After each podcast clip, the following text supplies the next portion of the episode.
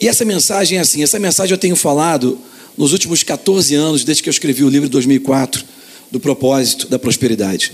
Essa palavra prosperidade, ela foi um pouco abusada ao longo dos anos dentro da igreja e muitas pessoas se escandalizaram com ela, ok? A palavra prosperidade não significa você ser muito rico.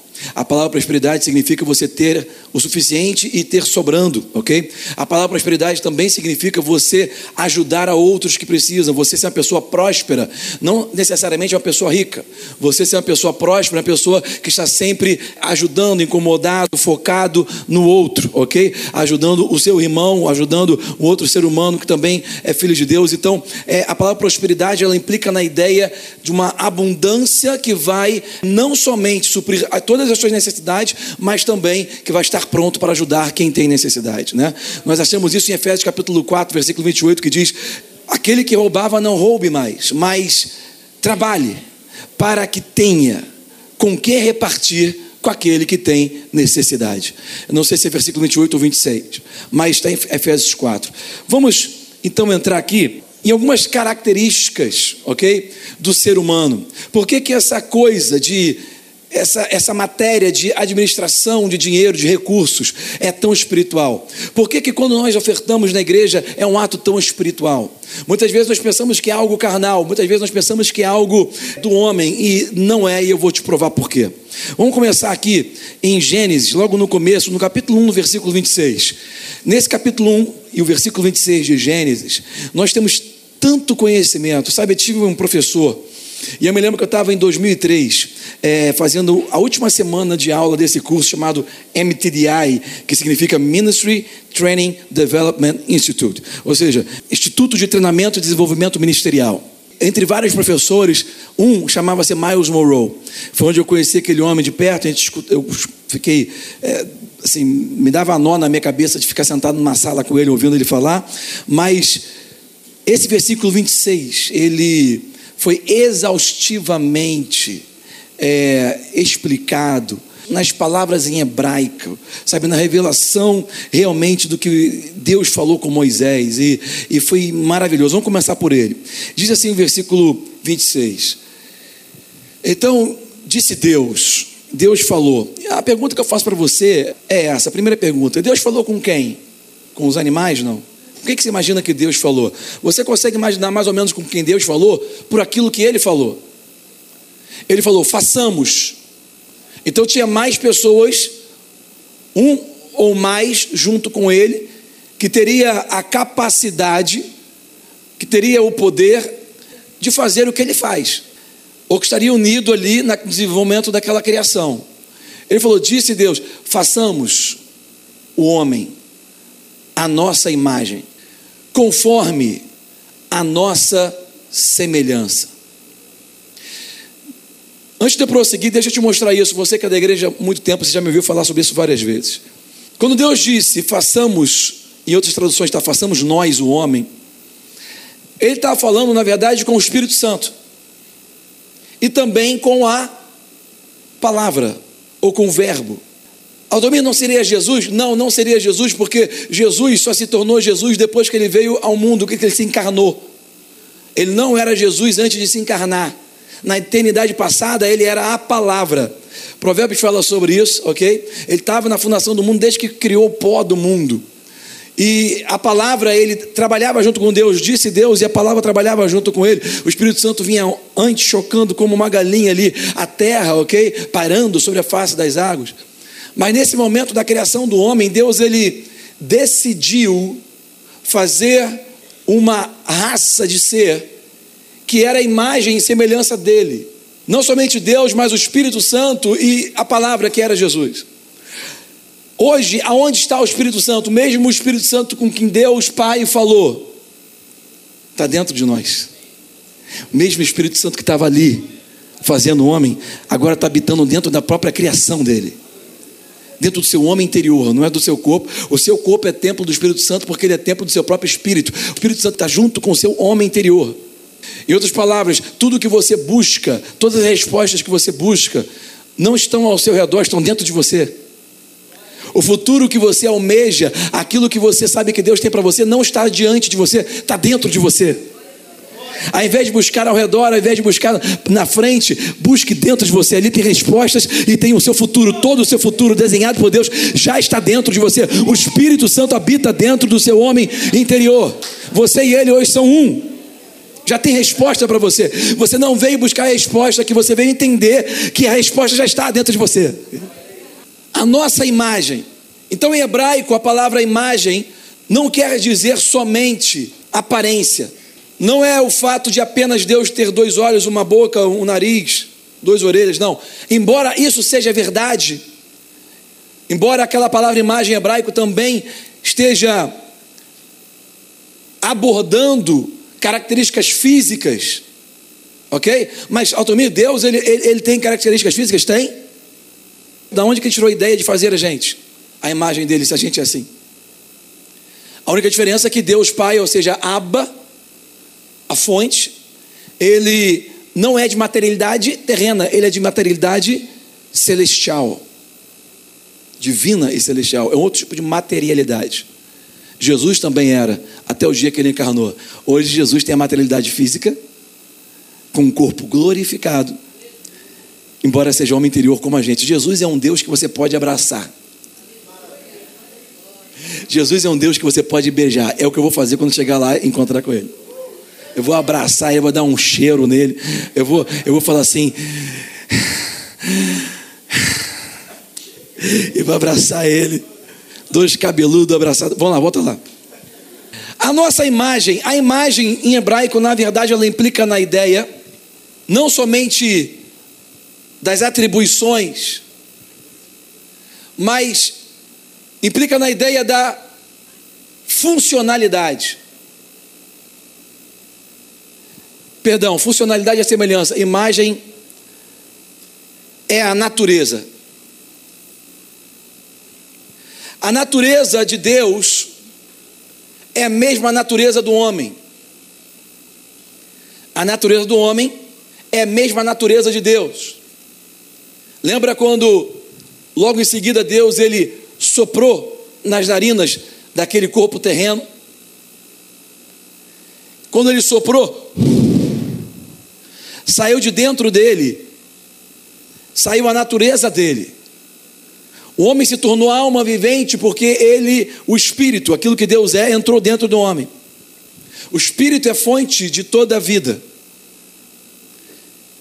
Então, o homem, quando a Bíblia fala imagem, significa que o homem é da mesma classe de ser de Deus. Olha que interessante. O homem é da mesma classe de ser de Deus. Por que, que Deus criou o homem sendo da mesma classe de ser? Deixa eu logo entrar em dois assuntos aqui. Eu não fui, nem, nem vim preparado para isso, mas vou abordar bem rapidamente. Em duas passagens na Bíblia, a Bíblia diz que nós somos deuses, com D minúsculo. Não é que você tem Deus pela autonomia de Deus, mas é que você é a mesma classe de ser de Deus. Quem está me entendendo? Deus, ele criou o homem sendo da mesma classe de ser dele, não sendo soberano ou absoluto. O homem, ele precisa da sua fonte, que é Deus. A palavra Abba, Abba, que nós chamamos Abba Pai, em hebraico é somente Abé, porque não tem consoante, é só Abba, ok? Significa a fonte. Deus, ele é a fonte. Nós somos da mesma classe de ser dele, mas nós precisamos estar ligados à fonte para continuar vivendo e a gente vai viver eternamente. A imagem então significa a natureza, nós temos a mesma classe. Deus ele fez o homem da mesma classe de ser, depois de ter feito todos os animais, tudo que existia. Mas ele decidiu fazer uma raça da mesma classe para que ele pudesse se relacionar no mesmo nível. Quem aqui tem cachorrinho de estimação ou gato? Gato, cachorro. Muita gente tem. Lá em casa tem os dois. Vocês sabem que a minha mulher, Rebeca, ela é apaixonada por animais. Ela lá em casa, ela parece a Branca de Neve. Onde ela vai, os bichos vão atrás. Parece que estou vendo aquela coisa, aquele desenho animado da Branca de Neve, onde a Branca de Neve ia, os bichinhos iam atrás, é, cantando e gritando e andando. E, e assim, lá em casa é assim. e eu já peguei várias vezes, a Rebeca acorda, ela fala com o cachorro. Ô oh, filhinho da mamãe, e fala com os bichos todos. Você pode falar com bicho, sim ou não? Pode. O rabinho dele mexe, sim ou não? O gatinho fica se, se é, fazendo carinho na sua perna, sim ou não? Os bichos ele se relacionam com a gente, sim ou não? Sim. Mas ele dialoga. Você tem um papo cabeça com ele? Se tiver puro, não. Na é verdade, naturalmente não. Mas a gente fala com eles, fala ou não falamos? Mas eles não respondem no mesmo nível, eles respondem no nível deles, mas não conseguem falar no mesmo nível. Por quê? Porque são classes de ser diferentes. Deus, ele tinha criado todas as coisas, mas ele decidiu agora criar um ser que iria se relacionar com ele no mesmo nível. Quando Adão abriu o olho, a primeira coisa que ele viu foi Deus. E já saiu falando e conversando. Uma vez chegaram para mim e falaram: Mas Altomir, você não está entendendo que o homem não pode olhar para Deus e viver, ele acaba morrendo. É, isso sim, depois que o homem pecou. Mas antes do pecado não havia morte. Não era plano de Deus isso. O plano de Deus sempre foi o homem olhar na face dele, conversar com ele. Tanto é que Deus vinha todos os dias na viração do dia, todos os dias na viração do dia, de tarde, para conversar, para influenciar, para trocar ideia, para ensinar, para instruir, para, para ter um relacionamento. Façamos o homem a nossa imagem, ou seja, o homem é a mesma classe de ser de Deus. Você é da mesma classe de ser de Deus. Eu respeito todo ser humano pelo simples fato dele ser da mesma classe de ser de Deus. E pela segunda coisa, eu respeito todo ser humano simplesmente por ele ter esse paletó de carne que Jesus também usou. Só porque Jesus usou esse paletó de carne, eu já te respeito. Quem está me seguindo?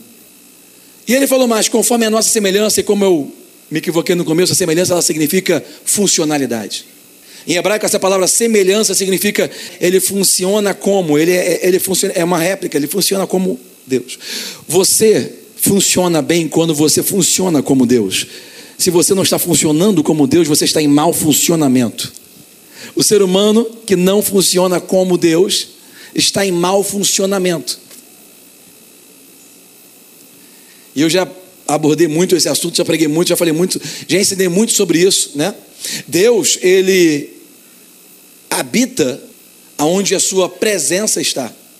A presença é o ambiente de Deus, a sua presença. Deus ele só se manifesta quando a sua presença chega antes. Quando Deus criou o homem ali, ele, logo depois de ter criado, feito o homem, é, desenvolvido, criado, e depois Deus ele deu a atribuição, o poder, a autoridade para o homem. A Bíblia diz que ele plantou o homem geograficamente no Oriente, e ali ele fez um jardim. E a palavra você conhece que é como Éden. E a palavra Éden, ela significa de maneira simplória a presença de Deus. Mas, de novo, quando nós estudamos lá com Miles essas palavras em hebraico, né, a gente pesquisou as raízes, nós entendemos que a palavra Éden é uma junção de várias palavras que formam uma frase, certo? E como eu já falei outras vezes, Éden significa um ponto no momento onde a presença de Deus é uma porta aberta para os céus. O Éden é um lugar móvel. O Éden é uma abertura nessa terra, é um ponto, no momento, é abertura geográfica, espacial e temporal aonde a presença de Deus, que é aquela, vamos dizer, que é, que é o ambiente natural de Deus, ela abre uma porta aberta para os céus. O Éden, na verdade, ele é o ambiente natural do ser humano. Quando nós nessa terra nós entendemos, invocamos, cremos, agimos sobre, com fé sobre isso, quando nós entendemos sobre o Éden, nós estamos literalmente abrindo um portal, estamos literalmente respirando em um ambiente, embora não seja físico, é espiritual. Nós estamos, quando você está na presença de Deus, é como se você estivesse respirando de novo. O ambiente natural de um peixe é a água, o ambiente natural da árvore é a terra. Você tira a árvore da terra, ela não morre na hora, mas eventualmente vai morrer. Você tira um peixe da água, ele não morre na hora, mas ele vai ficar se debatendo até morrer.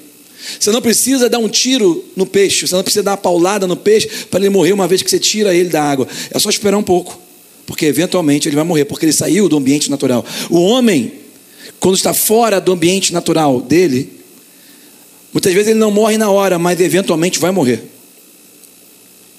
E eu não estou falando simplesmente a morte física, mas a, a primordial, a primeira que é a morte espiritual.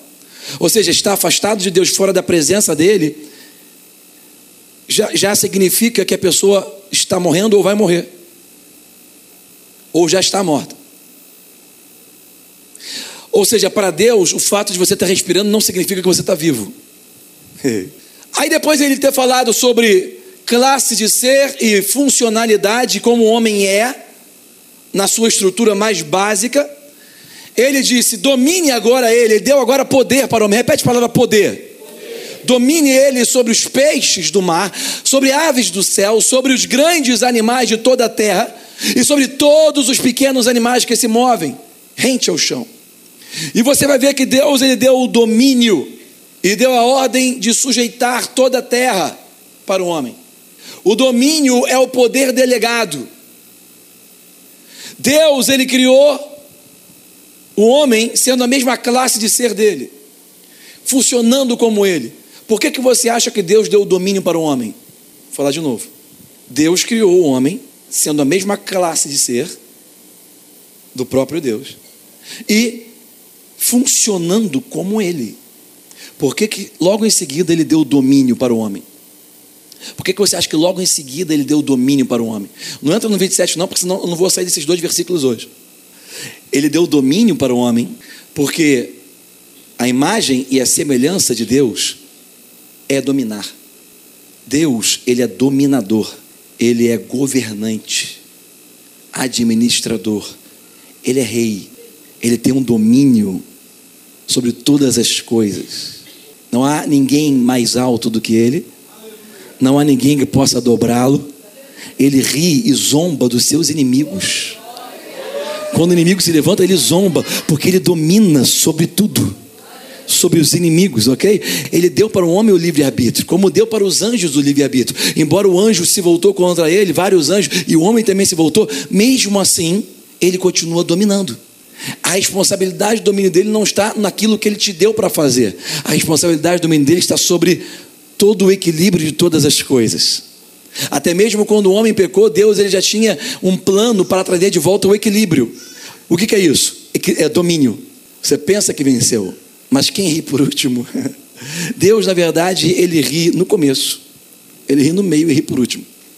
Deus deu para o homem o domínio porque, sendo da mesma classe de ser de Deus e funcionando como ele, nós precisamos ter poder. Então eu cheguei até aqui só para te falar uma coisa, isso tudo. O homem foi desenhado por Deus para ter poder. O ser humano foi desenhado por Deus para a administração, para o controle, para a gestão.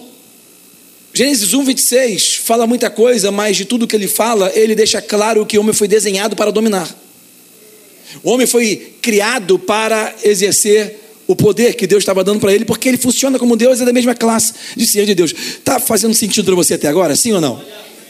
Então nós fomos criados para dominar.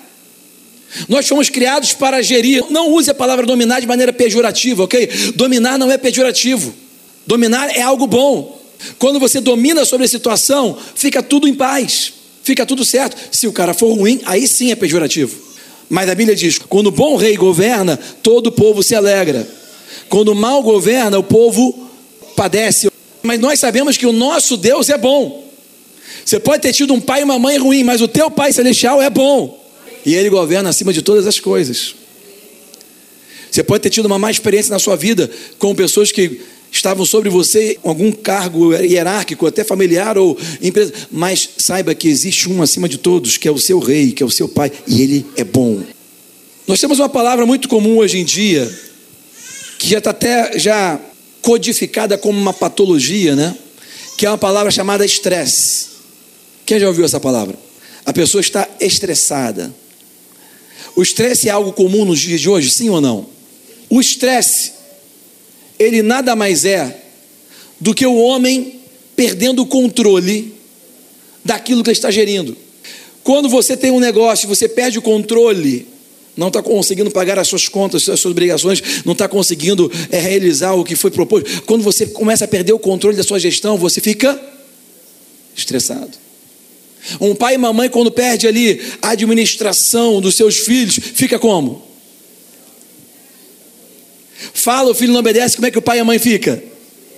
O que, que é isso? O ser humano foi desenhado para dominar o seu ambiente. Quando você perde o controle do seu ambiente, você estressa, porque você não foi criado para perder o controle. Está fazendo sentido? Até mesmo da sua própria vida. Quando você perdeu o controle da sua própria vida. Quando o homem pecou, ficamos estressados. Jesus veio para nos trazer de volta o controle. Jesus veio para tirar o estresse que o pecado causou. Após o pecado, como eu mencionei, foi tirado o poder do homem. Lucas 4, versículo 5, 6 e 7. O diabo o levou a um lugar alto e mostrou-lhe num lance todos os reinos do mundo. Mostrou o que, gente? Os reinos do mundo. Versículo 6. Ele disse: Eu te darei toda a autoridade. Olha o que o diabo falou para Jesus, hein?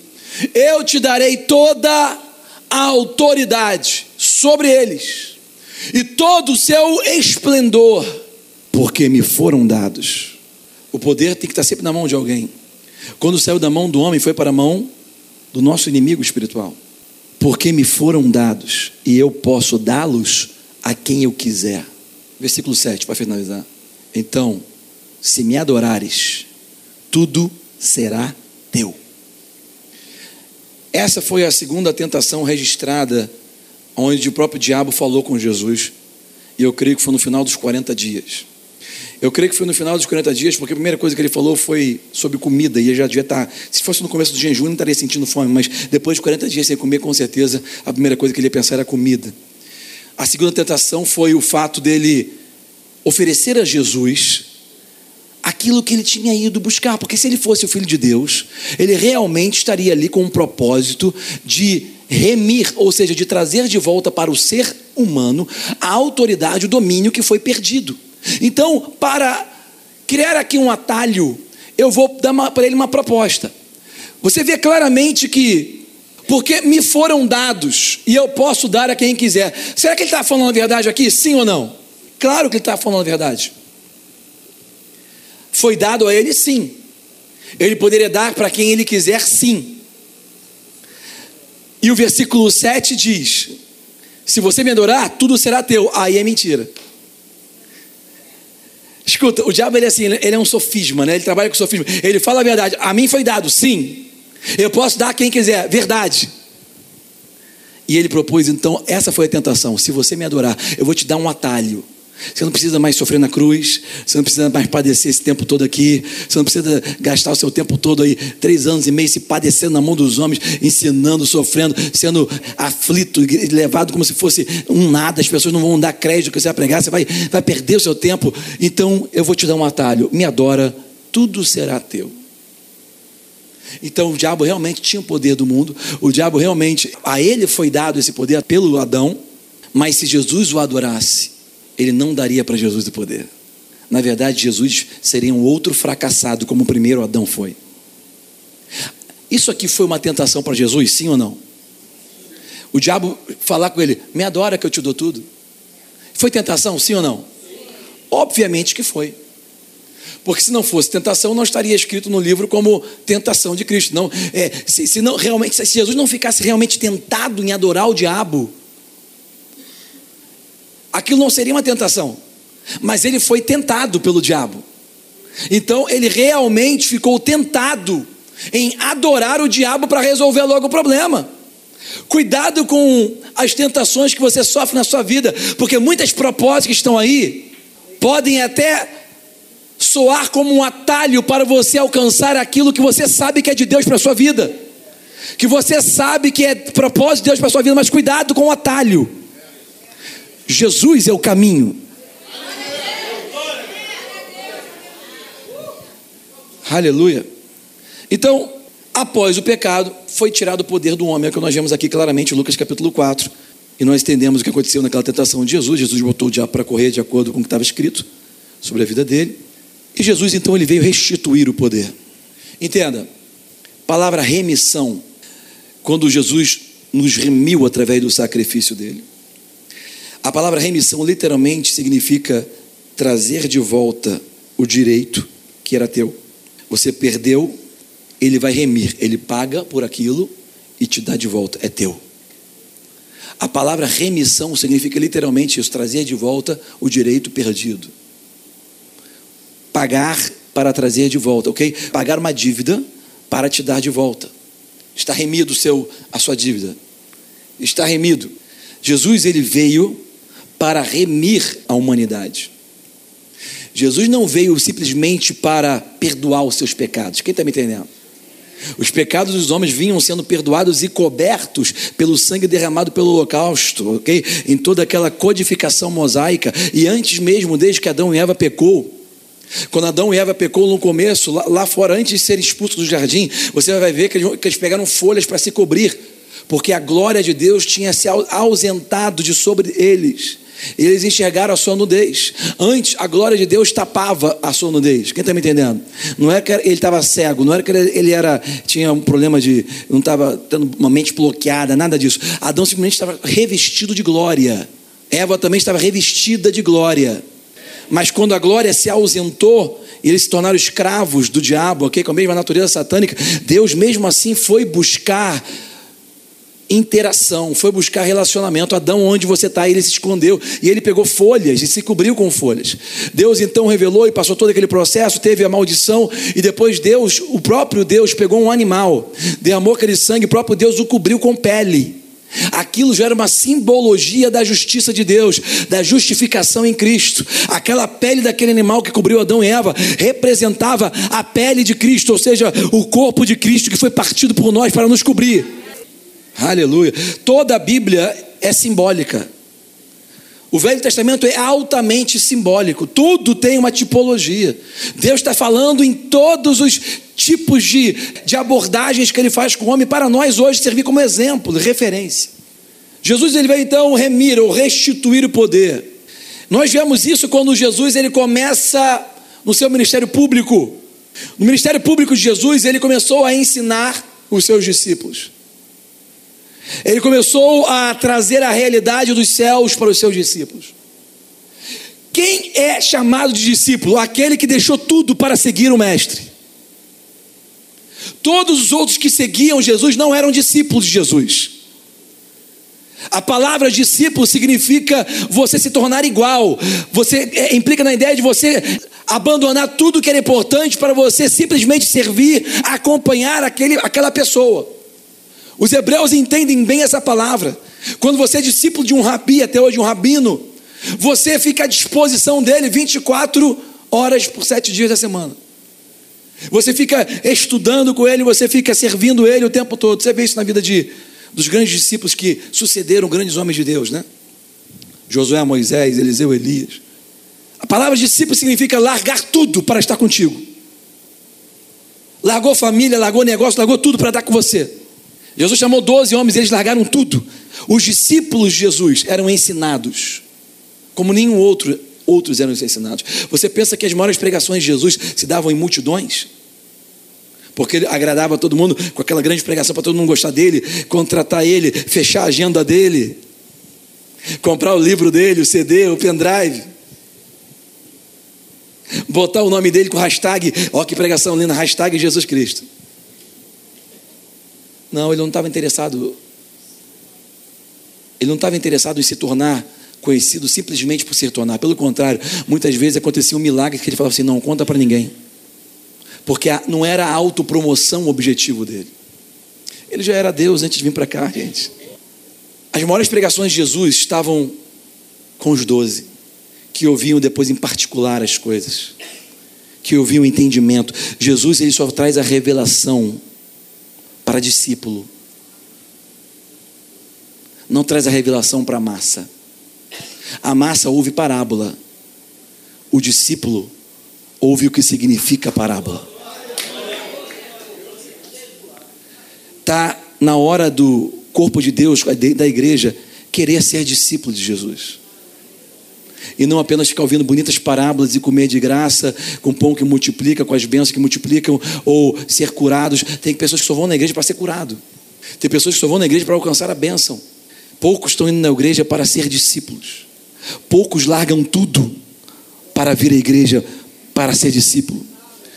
Renato estava incomodado porque ele é um novo líder, ele sabe que a gente passa aqui. A nossa igreja é uma igreja que não tem cantor famoso. A nossa igreja não tem é, muitas pessoas famosas aqui dentro para que você queira vir estar junto com eles. Muitas igrejas têm pessoas famosas, né? Ou promete muita coisa. Qual é a igreja que mais cresce? É o tipo de igreja que tem abordagem de fazer campanhas. Campanhas com intuito único de fazer você se mover pela fé? Sim. De você vir buscando? Sim. Quem busca, acha. Essa não pode ser a doutrina central de um cristão. Muitas das coisas que são ministradas como ponto de contato é bíblico. É tudo bíblico. Nós vamos participar de uma ministração com ponto de contato daqui um pouquinho, que é a ceia do Senhor. Você vai pegar um pão e um, um pouquinho de suco de uva sem, sem açúcar, sem água, sem nada, que representa uma coisa, e aquele ponto de contato vai acionar a sua fé para você tomar ceia com ele. Quem está me entendendo? Mas você não pode transformar isso numa doutrina para receber nada. Nós recebemos tudo, tudo que a graça de Deus tem para nos oferecer através da fé. E a fé, ela pode ser subjetiva, mas não deve ser apenas subjetiva. Quem está me entendendo? Eu sei que muitos não estão entendendo na plenitude, mas pode pegar esse CD depois, ouvir várias vezes até entrar. O fato é que a igreja de Cristo muitas vezes vão buscar ao Mestre só para alcançar bênçãos. E eu já te mostrei que isso é, é uma característica da infantilidade. Como uma criança busca, quando o pai chega de viagem, os presentes ao invés de buscar o relacionamento com o pai. Com a maturidade, você busca o relacionamento e não o presente. E os discípulos eram pessoas que não estavam seguindo Jesus para serem supridos. Eles já tinham seus próprios negócios, as suas atribuições, as suas famílias. Eles largaram tudo por um propósito. Te levanta da cama para vir para a igreja. O propósito deve ser aquilo que te impulsiona para servir a Deus. O propósito deve ser aquilo que vai te jogar para frente, que vai ser a sua motivação perene, sustentável e eterna. O propósito, ele não vai te deixar é, preso a situações. O propósito, ele não fala assim: olha, hoje está chovendo, eu não vou, hoje estou sem dinheiro, não vou. Não. O propósito, ele não se guia por coisas é, é, temporais, por coisas temporárias. O propósito, ele continua, ele não está preso a um, a um espaço medíocre que, que só é levado pela motivação. Por isso eu tenho pregado para vocês várias vezes: não não sejam apenas impulsionados pela motivação. Não sejam impulsionados somente na sua carreira com Deus, no ministério. Não sejam somente impulsionados na sua família. Não seja somente impulsionado quando você está animado.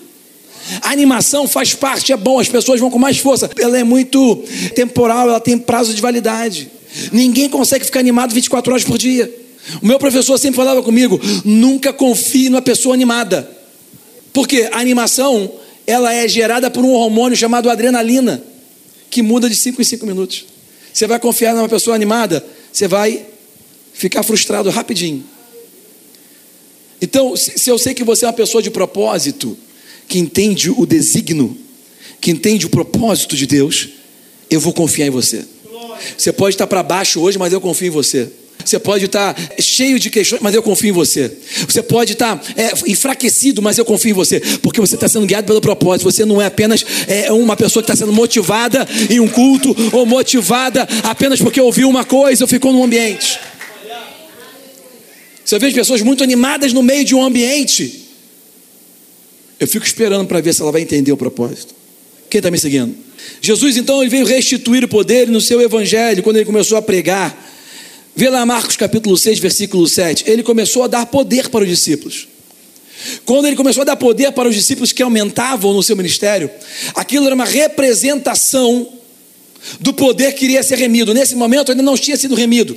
Jesus dava pontualmente aos seus discípulos para mostrar ou demonstrar o poder que ele veio restituir. Chamando os doze para junto de si, enviou-os de dois em dois Aqui tem um outro, um outro princípio, tá, gente? Nunca é bom você ir sozinho para agir espiritualmente em questão nenhuma. Você pode até orar sozinho, mas é bom você sempre ter uma pessoa que está junto contigo. Pelo menos uma pessoa. No máximo três. Não pode ser mais do que isso, porque senão não vai ter concordância total, ok? É muito difícil. O maior milagre da Bíblia é você achar pessoas, um grupo grande de pessoas que concordam. A concordância é um milagre. Por isso que quando Jesus ia fazer grandes milagres, ele mandava todo mundo sair. Na casa de Jairo, sai todo mundo. Ah, mas eu amo, eu sei que você ama, mas sai. Por quê? Porque embora você ame, você não tem o mesmo nível de fé. Você riu quando eu falei que ela estava dormindo. Esses doze aí, ele começou então a dar a eles a autoridade sobre espíritos imundos. Já era um exemplo do que ele veio fazer. Já estava demonstrando o que ele veio fazer quando, na sua atividade ministerial terrena. Pula então para Lucas 24, versículo 49. Que é o versículo que eu sempre uso para te demonstrar isso. Como que Jesus veio restituir o poder. Quando ele estava subindo aos céus, ele falou: Eis que envio vocês a promessa de meu Pai. Te envio a promessa, aquilo que foi prometido ao concerto, à aliança, ao pacto. Então fica na cidade, até que do alto sejam revestidos de quê? O poder vai vir de cima, porque o poder está em cima, vai vir do alto. E agora eu cumpri todas as coisas, eu tinha morrido e ressuscitado ali, ok? Então espera, não vai até a promessa antes de você receber o quê? Poder que vem do alto.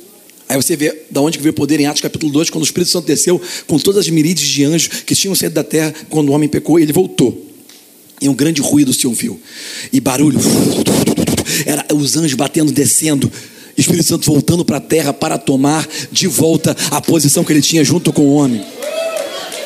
O Espírito Santo, depois que Adão pecou, ele teve que sair da terra. Ele vinha em momentos específicos, com, através de vidas de homens que faziam alianças com Deus e depois voltava para o céu. Hoje, o Espírito Santo, desde que Jesus morreu e ressuscitou e do alto ele desceu com poder, ele continua conosco já há mais de dois mil anos. Com todos aqueles que creem, se arrependeram, confessam Jesus como Senhor de sua vida, o Espírito Santo vem. O mesmo Espírito que criou o homem agora está dentro do homem de novo.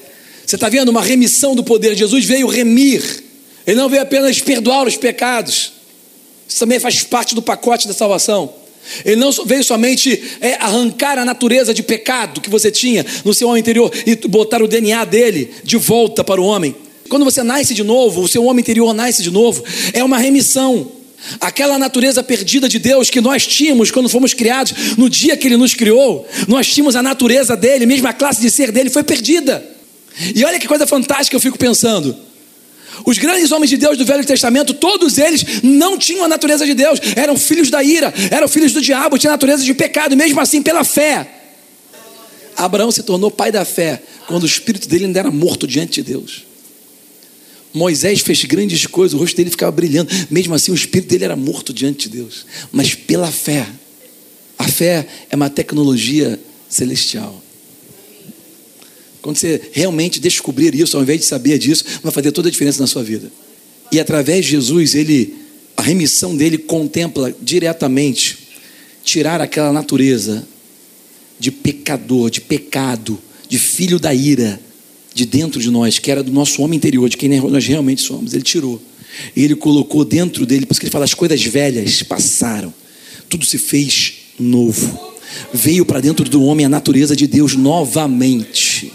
Jesus ele veio restituir o conhecimento original perdido do homem. Quando Deus vinha falar com o homem todos os dias na geração dele, ele veio restituir o conhecimento original. As pessoas pensavam que ele está falando uma nova doutrina com autoridade. Não era nova doutrina com autoridade, era a doutrina antiga de autoridade que tinha sido esquecida. A doutrina de autoridade que Deus deu para o homem governava sobre todas as coisas. Por exemplo, Pedro, que era um pescador profissional, pescou a noite inteira, não conseguiu nada. Jesus chegou de manhã para ele. E ele foi pescar em alto mar, porque em alto mar que se pesca peixe bom, né? Jesus chegou para ele e, e, e, falou com ele: Entra no teu barco? Posso entrar? Pode. Afasta um pouquinho o barco. De dia. Claridade, o peixe não responde, não, não consegue. Mas e afastou um pouquinho. Não estava muito longe da costa. E de repente Jesus vai. Não vou cair no barco, não. Jesus vai e fala assim: lança a sua rede. Mas, Senhor, eu fiquei a noite toda em alto mar pescando. Pescador sabe que se pesca à noite, pescador sabe que se pesca lá em alto mar. E o Senhor fala aqui de dia, perto da costa, me afastar e jogar a rede. Tudo bem.